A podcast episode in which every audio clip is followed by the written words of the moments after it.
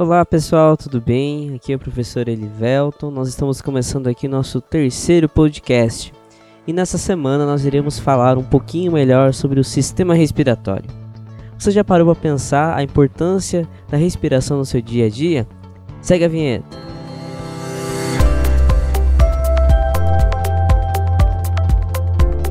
Então, neste podcast dessa semana, nós iremos trabalhar como que o sistema respiratório ele age e a sua importância no nosso dia a dia.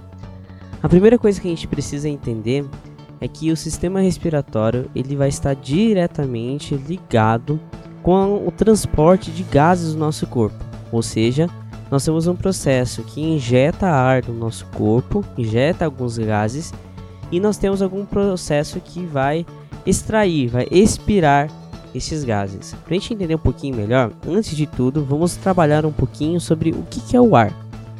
Bom, o ar, pela história, a gente sempre viu que eram diferentes coisas. Mas nesse podcast a gente vai trabalhar um pouquinho mais específico, um pouquinho mais, como posso falar, científico. Nós achamos que o ar ele é sempre o mesmo, independente do local que nós estamos. Mas é justamente o contrário. Como assim, Livelton? Não estou entendendo nada disso. É, cada local que você vai estar, ele vai ter o ar um pouco diferente. A gente vai encontrar que na nossa atmosfera, no local que nós estamos, os gases eles podem estar em diferentes proporções. Mas no geral, eles seguem o mesmo princípio. Nós temos muito nitrogênio, muito oxigênio, que aí dá quase 98% de todos os gases, e nós temos aqueles 2% lá que vai ser o resto resto desses gases. É aí que a gente começa a ter essas diferenças. São apenas de 1 a 2% dos gases que nós temos que é, são diferentes do nitrogênio e o oxigênio. Livelton, não estou conseguindo entender ainda. Me explica um pouco melhor esse aí, que o negócio está ficando difícil. Meus queridos, pense da seguinte maneira. A nossa atmosfera ela não é composta só por um, uma coisa única, e sim por vários gases ao mesmo tempo. Por exemplo, para a gente olhar para o céu e ver ele azul é porque ali tem muito nitrogênio. Esse nitrogênio, ao contato dos raios solares, ele, ele meio que se, ele segura todas as cores e ele vai liberar apenas o azul. Por isso que quando a gente olha para o céu, nós visualizamos a cor azul. Esse azul é promovido pelo gás nitrogênio. Então, esse gás nitrogênio e oxigênio eles estão com uma grande quantidade e o resto uma quantidade mais baixa. Isso explica pelo seguinte: o oxigênio em alta quantidade, ele acontece isso pelo seguinte: a, as plantas há muito tempo e os seres fotossintetizantes eles produzem oxigênio constantemente. Então ia chegar algum instante que a quantidade de oxigênio iria aumentar. Tanto que houve uma época no nosso planeta que aumentou tanto, mas tanto essa quantidade de oxigênio, onde que deu origem a animais muito grandes, como por exemplo dinossauros, insetos gigantes, entre outros animais. Por quê? Tinha oxigênio suficiente. Mas Elivelton, o que, que tem a ver isso daí? Não estou entendendo nada. Seguinte, quanto mais oxigênio, um processo nas células nossas acontece, chamado de respiração celular. E respiração celular gera energia. Essa energia, ela é fundamental para nós.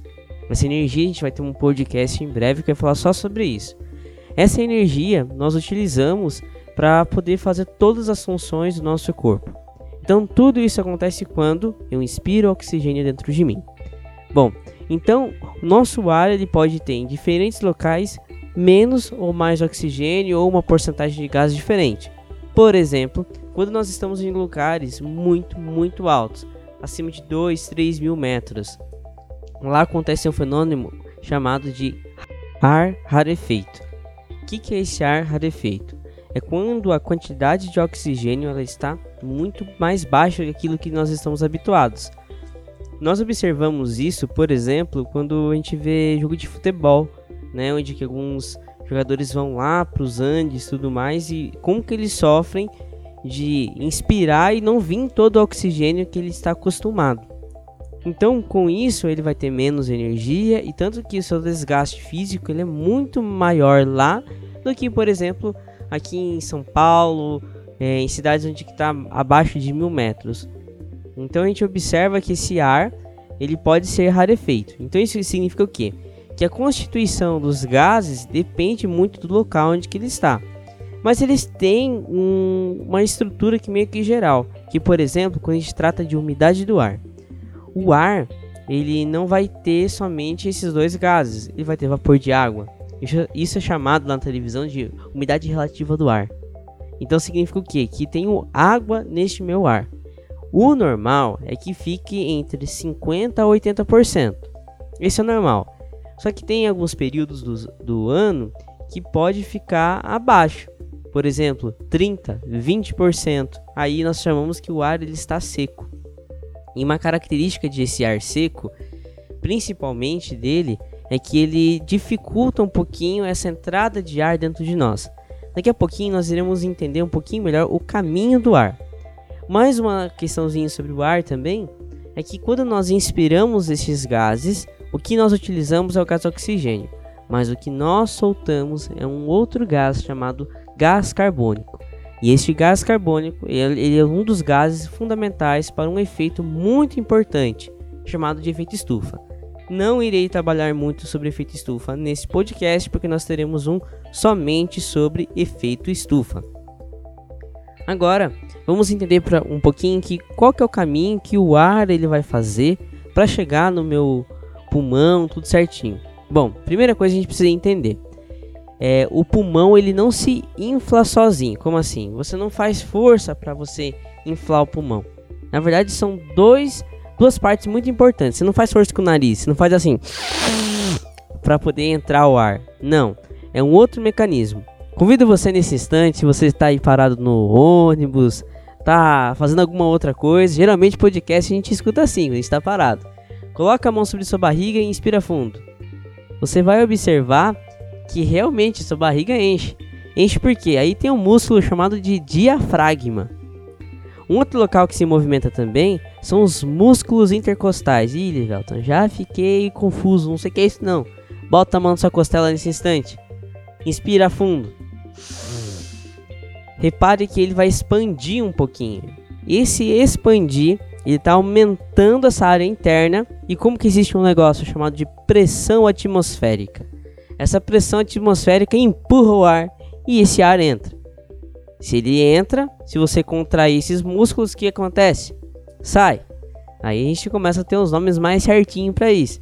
Que nome mais certinho, Livelto? Fala mais direito aí que eu não tô entendendo nada não. Explique melhor. Simples. Quando o ar ele entra, eu chamo isso de inspiração. E quando ele sai de expiração. Então entrou, inspiração, soltou, expiração. Esses dois movimentos nós chamamos de ventilação pulmonar. Daqui a pouquinho a gente vai trabalhar um pouquinho melhor disso. Mas o que eu quero falar é que o pulmão, na verdade, ele é um saco e dentro dele tem um monte de coisa. Mas antes disso, vamos ent entender um pouquinho como que é este caminho que o ar vai fazer.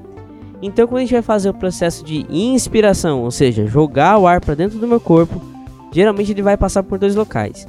Ou ele passa pelo nariz, que seria o normal, ele vai passar no nariz, vai passar pelo seu rosto, pela sua faringe, vulgo garganta, vai passar pela sua laringe, depois passa pela traqueia, depois vai passar para os brônquios. Esses brônquios eles vão se ramificar em bronquíolos. Nos bronquíolos tem uma como se fossem uns cachinhos de uva bem pequenininho, chamado de alvéolos pulmonares. E dentro desses alvéolos, eu tenho na uvinha tem um negócio chamado de alvéolo pulmonar. E é ali no alvéolo onde que vai ter essa respiração, essa troca de gases. Mas Elivelton, me explica um pouquinho melhor aí que eu não entendi. Então, o ar ele pode passar pelo nariz somente? Não. Ele pode passar também pela boca. Então, se você tiver com o nariz, por exemplo, cheio de coriza, aquele ranho verde que você vai ter, o você pode respirar pela boca. Qual que é a diferença entre um e outro? Seguinte, no seu nariz tem aquele espelho feio. Aquele espelho feio serve para proteger, esquentar também um pouco o ar ele vai umedecer aquele ar, então ele é bom para isso. Quando é pela boca, é direto, então não é tão interessante. Depois de passar nesse local, que tem uma emenda no fundo da nossa garganta, o ar ele vai passar por um local chamado de laringe. Ali ele vai ter duas pelinhas que ficam grudado. Quando você está respirando normal, ela fica abertinha. Só que quando você está falando, ela se fecha e produz som. Essas, essas coisinhas se chamam de pregas vocais. Vulgo cordas vocais. Não são cordas, são pregas. São dois pedacinhos de pele que fica grudando. A vibração deles que promove o som. Nós teremos um dia uma entrevista com um professor de canto, onde nós iremos falar sobre os cuidados com a voz. Vai ser bem interessante. Bom, continuando. De, dali, o ar vai passar por um outro sistema de canos. Esse sistema de canos, se você passar a mão na sua garganta, bem perto da junção com os ossos do peito que você tem, você vai encontrar ali como se fosse uns anéisinhos. Esses anéis chamam anéis traqueares, ou simplesmente nossa traqueia. Ali o ar ele vai passar e vai se dividir em duas partes, onde vai ter da esquerda e da direita. Preste atenção. Geralmente o nosso pulmão esquerdo ele é um pouquinho menor pelo direito. Pergunta: por quê?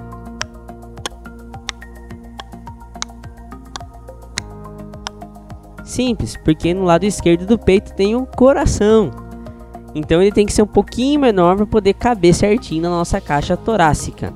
Beleza? Continuando. Então, ali vou ter os brônquios, vou ter os bronquíolos e todos eles eles formam essa estrutura do caminho do ar. Então o ar ele entra, passa por ali e ele vai sair. Então quando ele vai sair, então contrai tudo esse ar, sai via expiração. Então quando eu tenho a inspiração e a expiração, eu tenho um processo chamado de ventilação. E essa ventilação que eu quero comentar com vocês. A ventilação, ela pode ser ativa ou passiva. Ih, Livelto, esse negócio de ativo e passivo não é comigo não. Tá? Não tô entendendo. Como assim? ativo, quando você quer inspirar e expirar. Por exemplo, isso daqui é uma ventilação ativa. Que é uma ventilação passiva.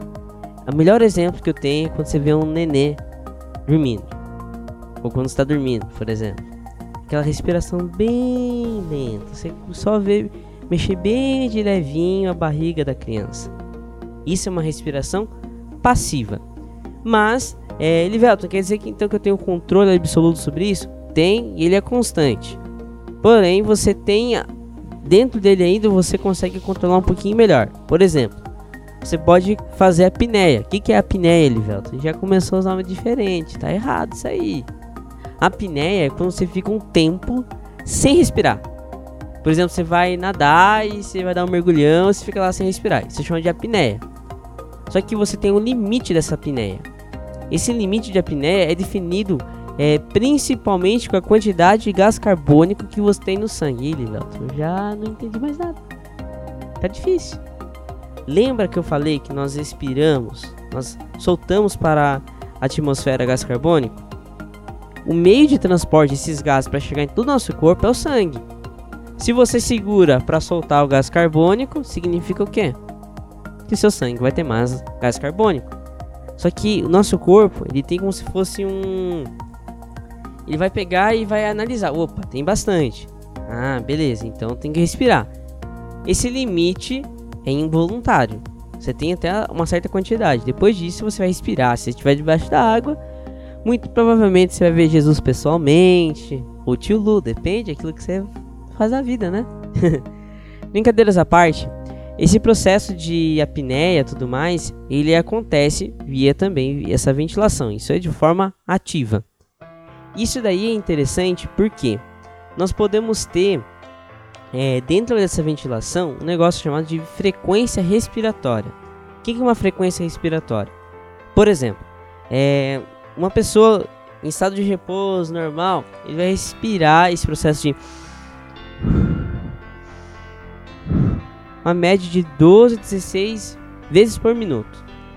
Essa é a média de uma pessoa. Só que às vezes você pode estar tá com taquipneia. Ih, Livelton, já vem nome difícil de novo. Tá? O que, que é taquipneia? Sabe o cachorrinho? Respira bem rápido. Isso é taquipneia. Ou você pode ter braquipneia. Ih, já ficou difícil de novo esse nome, Livelton. O que, que é isso daí? Sabe aquela respiração bem lenta, igual de nenê?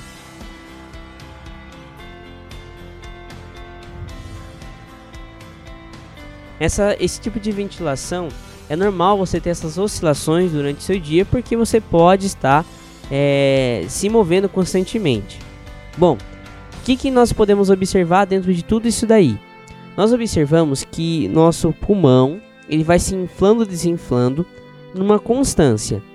Essa constância eu chamo de volume corrente. Eu posso ter o volume de reserva, que quando dá aquela, sabe, aquela inspiração bem profunda, tipo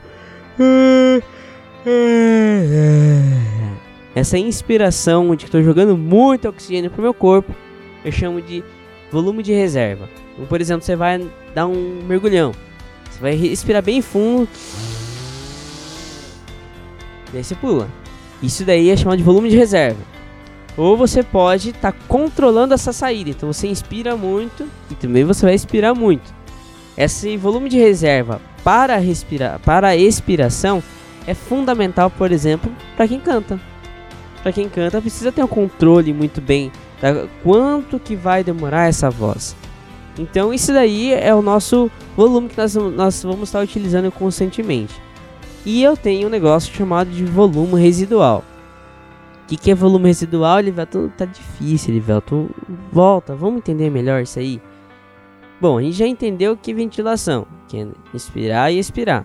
Eu já entendi que o caminho que o ar faz. Para mim isso já faz sentido. Já entendi que pro ar entrar, eu tenho que mexer o diafragma, que é minha barriga ali, aquele músculo na frente da minha barriga, e os meus músculos das minhas costas. Eu já consegui entender isso aí, Elivelto. Já tô ficando craque. Bom, essa quantidade de ar que eu tenho, ela é oscilatória. Ela, ela oscila por quê? Porque nossa vida ela é dinâmica, nós não, não ficamos parados é, sempre. Então nós temos essas oscilações. Quando eu estou inspirando muito forte, eu chamo de volume de reserva de inspiração. Quando estou expirando bastante, volume de reserva de expiração. E eu tenho um restinho de ar que eu uso no último das últimas coisas, chamado de volume residual. Que é aquela quantidade bem pouquinha que eu tenho ali de ar que ela é só usada em extremos casos de emergência. Tipo, extremos mesmo. No normal, nosso corpo ele não consegue chegar a isso. É só em casos de coisas extremas. Bom, vamos falar um pouquinho de doenças relacionadas a, a tudo isso. A gente está vendo hoje aí a questão do Covid-19. Eu comentei num podcast que causava pneumonia, mas eu não entendi direito. Elivelto, pneumonia é a mesma coisa que tuberculose? Qual é a diferença que a gente tem entre esses três? O que, que é gripe? Me explica um pouquinho melhor. Bom, Antes disso, eu tenho que falar para vocês os tipos de doenças que nós temos com grande quantidade hoje no Brasil. Então, o que, que nós, nós precisamos entender? É, algumas doenças estão ligadas diretamente com o nosso trato respiratório. Por exemplo, nós podemos ter rinite. Que, qual que é esse caso da rinite? Quando uma pessoa está com grande coriza, uma doença inflamatória que acontece ali na, próximo do nariz, na fossa nasal, onde vai estar secretando. Isso causa espirro, de maneira geral. É, geralmente isso é mais alérgico. Lembra que eu falei que o ar ele passa por algumas regiões do, do rosto? Essas regiões têm um nome mais chique, chamado seios da face. São buracos que nós temos no rosto e ali tem alguns líquidos. E pode acontecer de, por exemplo, entrar algum germe, alguma bactéria, algum fungo, algum vírus ali e ali vai inflamar e ali vai causar essa sensação de apertar. Por exemplo, laringite, que acontece lá na, lá na nossa laringe. É quando a pessoa fica falando assim, tosse, dor de garganta. Geralmente a pessoa está com laringite. Outro exemplo que nós temos é quando está com faringite, que é aquela nossa dor de garganta costume, que vai dar dificuldade para dormir. Tenho bronquite, quando eu tenho os meus brônquios inchados então pode ser, por exemplo, é, entrou um pelo de cachorro aí, alguma substância, ele vai se inchar e assim vai diminuir a capacidade respiratória. E eu tenho também a asma, que aí vai ser lá nos bronquíolos. Que o que, que é esses bronquíolos? Eles são uma subdivisão dos nossos brônquios. Então tem os brônquios, imagine com um brônquio fosse a sua mão. OK? Você vai olhar os seus dedos agora. Os seus dedos são os bronquíolos. Ok? Então, se eu tenho na palma da minha mão inchado, é bronquite. Se eu tenho na, nos meus dedos isso, eu chamo isso de asma. Bom, depois disso, nós temos algumas doenças que são um pouco mais sérias, que essas aqui que eu comentei não causam morte, algumas causam. Por exemplo, com a pneumonia.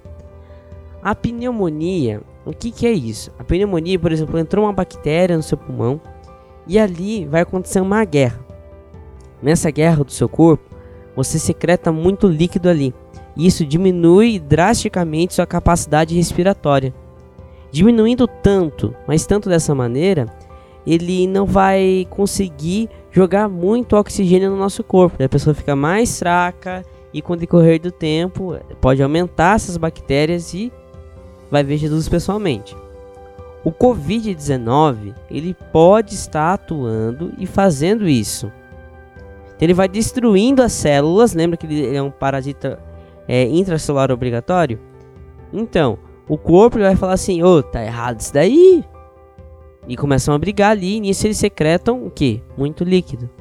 Então você pode morrer de pneumonia se você tiver a Covid-19.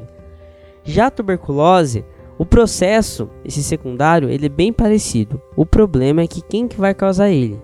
É uma bactéria em específico. Essa bactéria em específica, ela vai causar todo esse problema. Então, é uma bactéria apenas. Pneumonia são, pode ser diversos agentes, mas tuberculose é apenas uma bactéria, chamada de bacilo de Koch. Esse bacilo é um tipo de bactéria que parece como se fosse um grãozinho de milho. Milho, não. Grãozinho de arroz. Ele é bem, tipo, o formato de bastãozinho, assim. E ele é bem pequenininho e ele pode causar isso daí. Aí a tuberculose ela, ela é, vai se agravando com o decorrer do tempo. A pneumonia ela é mais instantânea que acontece. O Covid ele pode vir a causar a pneumonia e ambos todos têm o tratamento à base de, de antibióticos. Aí a gente entra com um probleminha que é da saúde. Se eu não tenho muitos leitos, muitos remédios, aí as pessoas morrem disso. Então, é, nós teremos em breve uma aula sobre imunologia. E lá em imuno eu vou explicar um pouquinho melhor sobre o estresse, que a gente vai encontrar estresse no sistema de saúde. O que, que é esse estresse no sistema de saúde? O sistema de saúde ele pode suportar até certa quantidade de pessoas. Se tiver muito acima, vai morrer gente. Por isso que pediram pro, no caso do Covid, que diminuísse muito as pessoas que saíssem de suas casas. Por quê? Para diminuir o contágio dessas pessoas, diminuindo assim a chance de dar esse estresse e é, ter esses problemas. Mas enfim, todo esse, todos esses problemas, essas doenças, todas elas têm tratamento. Quem não tem tratamento é a nossa cabeça de não entender que nós temos que ter higiene. Vai estourar o áudio porque tem que ter higiene. Tem que lavar a mão constantemente. Porque às vezes você tá lá, coloca o dedão na boca. Ah. Não, gente, tem que se cuidar, tem que ter bons hábitos de higiene. Assim nós evitamos de ter essas doenças. Belezinha? Espero que vocês tenham gostado desse podcast, que tenha agregado um pouco com você, com sua escola, com seus amigos. Compartilhem bastante. Compartilhem bastante, tá bom, gente? Fiquem com Deus. Obrigado. Tchau, tchau.